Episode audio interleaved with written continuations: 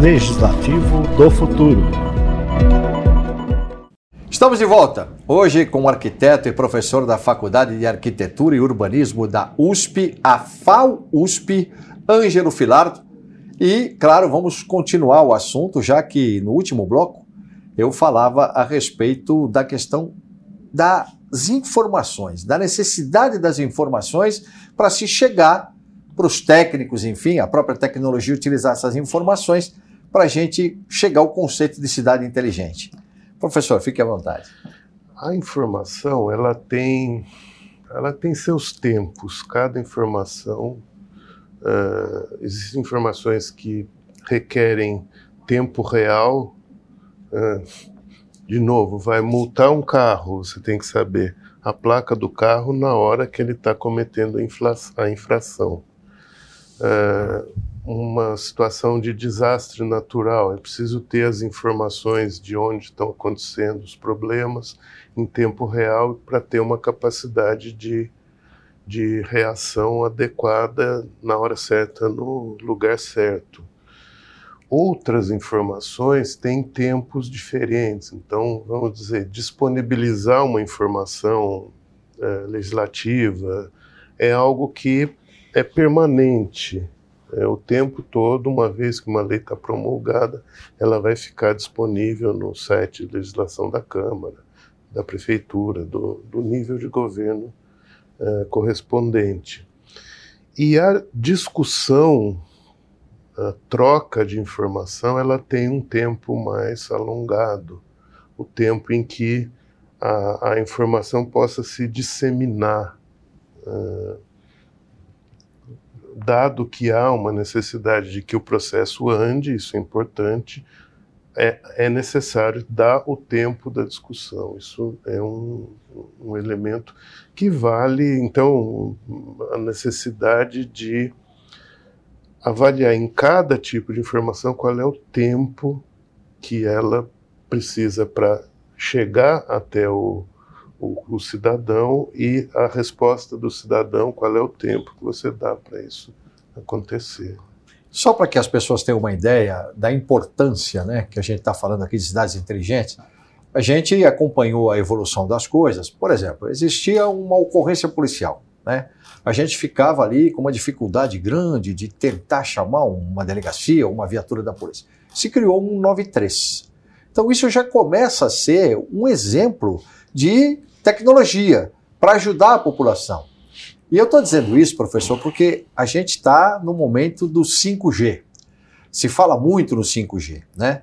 Até que ponto o 5G pode ajudar a essas informações que o senhor se referiu? Elas têm a velocidade que é necessário para se implantar né, determinadas ações e tudo mais. O 5G é importante na garantia de uma resposta rápida. Né? Então, quando você tem sistemas que adquirem a informação, processam e agem em cima da informação, a internet das coisas ela está exatamente é, é, pensada para garantir essa rapidez. Né? Então, o carro autônomo, por exemplo, só é possível com a internet 5G. Que é isso? é uma aquisição de, de, de informação e resposta imediata. Né? É, talvez no momento o nosso estágio de implantação de inteligência na cidade esteja um pouco atrás. Assim, não é exatamente o 5G que vai resolver o nosso problema. Nós estamos precisando integrar os sistemas. Então, o, o, o exemplo dado, né? Uh, as informações de sistemas de câmera, é, existem vários sistemas de câmera operando na cidade. E a integração desses sistemas em uma, uh, em uma em um grande sistema, a interoperabilidade que se diz desse sistema, possibilidade de um órgão acionar mediante protocolos de segurança, as informações de outro órgão, é o estágio em que a gente estaria. Né?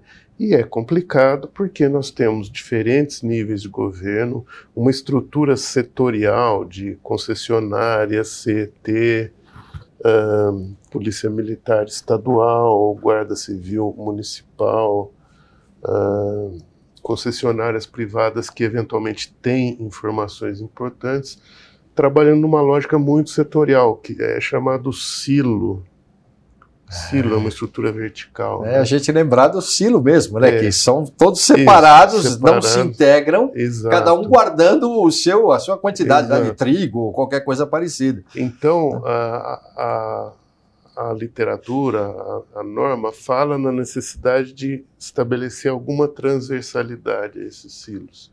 E a principal delas é essa primeira troca de informações. A hora que a gente tiver essa troca de informações, então a, a velocidade de processamento e de resposta passam a ser mais importantes do que seriam hoje. Hoje ela é importante dentro do silo, eventualmente Com uma certeza. Uma resposta rápida de um determinado sistema pode ser importante. Uh, mas, mas, é preciso integrar, né, professor? Nós precisamos, a cidade inteligente mesmo é aquela que está integrada. E aí é uma coisa interessante que, que a norma coloca, é, esse tripé, esses três elementos centrais que eu me referi, o foco no cidadão e o é chamado balcão único, é a possibilidade de que a partir de um único acesso estejam disponíveis as, as informações. Isso tem uma, uma uma possibilidade de evolução é que é, a necessidade do cidadão seja entendida como uma única necessidade a partir dos diversos pontos de vista. E isso provoca a integração da gestão, porque aí os setores começam a se conversar naquele exemplo que eu dei. Bom, a educação pode conversar com o trabalho e emprego e com, com a segurança pública sobre qual é a, a forma de, de chegar em objetivos mais próximos do que o, o cidadão gostaria. Aí, claro que essa é uma. Isso é um terreno da política, né? É, as necessidades do cidadão elas são multifacetadas, sujeitas à controvérsia política e isso tem que ser integrado claro. no processo. Né? Além dessa visão uh, individual do cidadão ou da cidadania como um coletivo, as questões de eh, resiliência e eh, sustentabilidade, que são as outras duas ideias-chave da cidade inteligente, elas se colocam à sua maneira. A resiliência, me parece que é o ponto no qual São Paulo deveria se colocar hoje para dar passos concretos. Por quê? Diz respeito a como você vai responder a um desastre. É mais fácil que uh, os atores envolvidos, por exemplo, numa uh, grande enchente, a EMAI, a SABESP, a Secretaria de Infraestrutura Urbana, as subprefeituras, os operadores de diferentes sistemas, a, a concessionária de energia, etc., Uh, é mais fácil que eles concordem em trabalhar juntos numa situação de emergência do que simplesmente, ah, daqui para frente vamos transformar nosso dia a dia. Custa muito caro transformar nosso dia a dia. Mas é mais fácil concordar em trabalhar resposta rápida a desastres.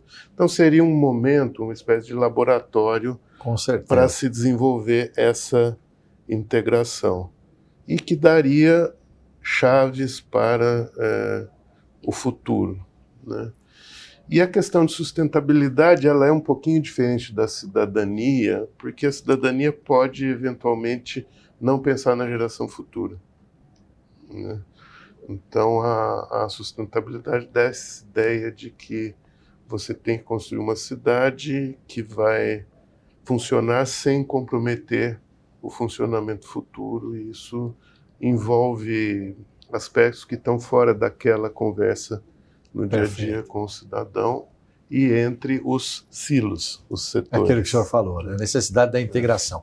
Hoje, a gente tem algum exemplo de uma cidade inteligente que funcione em nível internacional ou mesmo ainda no Brasil?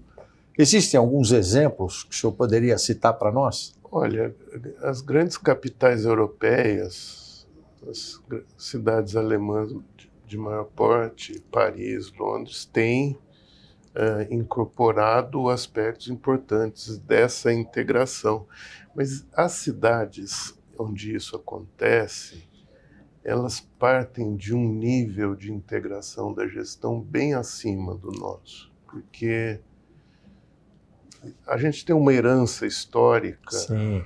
de estruturação setorial muito mais Exatamente. forte do que os nossos silos são blindados. Blindados. Né? Dificilmente vão se integrar, é, né? É, nós temos dificuldade em São Paulo de obter e colocar numa mesma base cadastros confiáveis das concessionárias.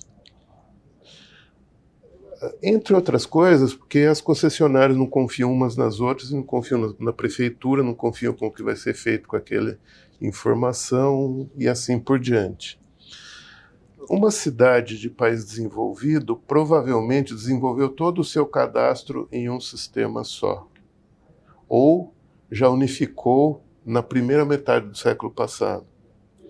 Então é muito mais é, simples. Bom, nunca é simples, é muito. Parte-se de um patamar muito mais alto na, é, no desenvolvimento, na incorporação dessa inteligência à cidade, quando você já tem uma cidade mais integrada, sistemas urbanos mais integrados. Apenas um exemplo para acho que você que está nos assistindo entender bem e bem dentro daquilo que o professor acabou de colocar.